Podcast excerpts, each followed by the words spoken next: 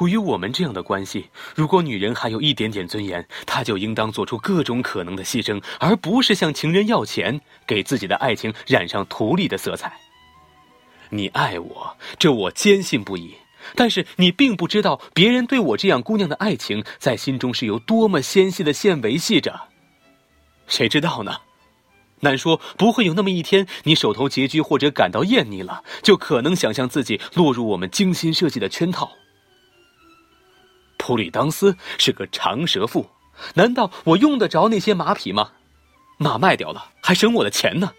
没有马，照样生活的很好，我也再不用为马匹开销了。我的全部要求就是，你爱我，而且没有马匹，没有开司米披肩，没有钻石首饰，你也同样爱我。他讲这番话的时候，口气十分自然，我听着听着就不由得热泪盈眶。可是，我的好玛格丽特，我深情的紧紧握住我情人的手。你明明知道，总有一天我要得知你做出的这种牺牲，到了知情的那天，我就真的受不了了。为什么受不了呢？因为，我亲爱的孩子，哪怕是一件首饰，我也不愿意你因为爱我而舍弃。我也不愿意你一旦陷入困境或者感到厌烦的时候，就可能这样考虑。你若是同另一个男人一起生活，就不会碰到这种情况。你就要后悔，哪怕是一分钟的功夫，后悔不该和我一起生活。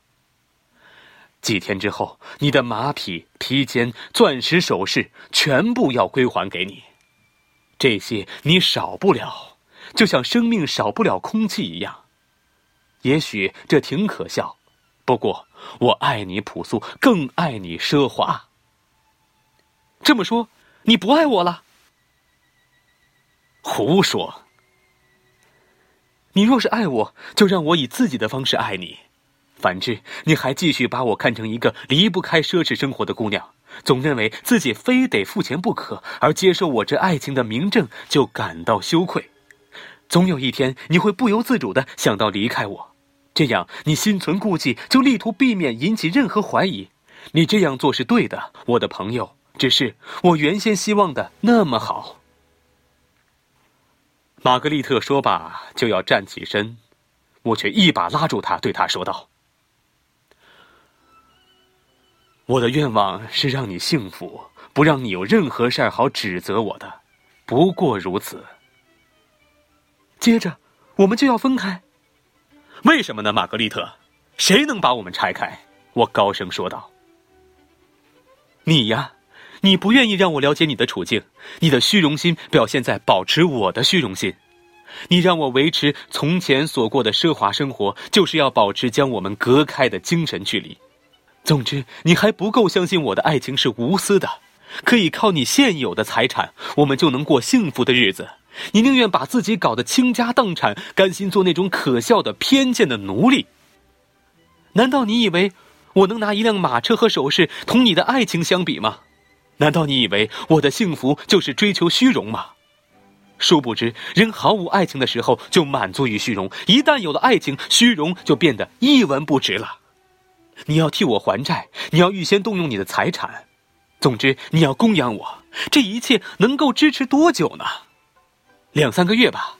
到那时候，我再向你提议过那种生活就太晚了，因为到那时你就得接受我的一切。这是一个堂堂男子汉所不能接受的。现在呢，你每年有八千至一万法郎的收入，这足够我们生活了。我卖掉我多余的东西，仅用这变卖所得，我就可以换取两千利弗尔的年金。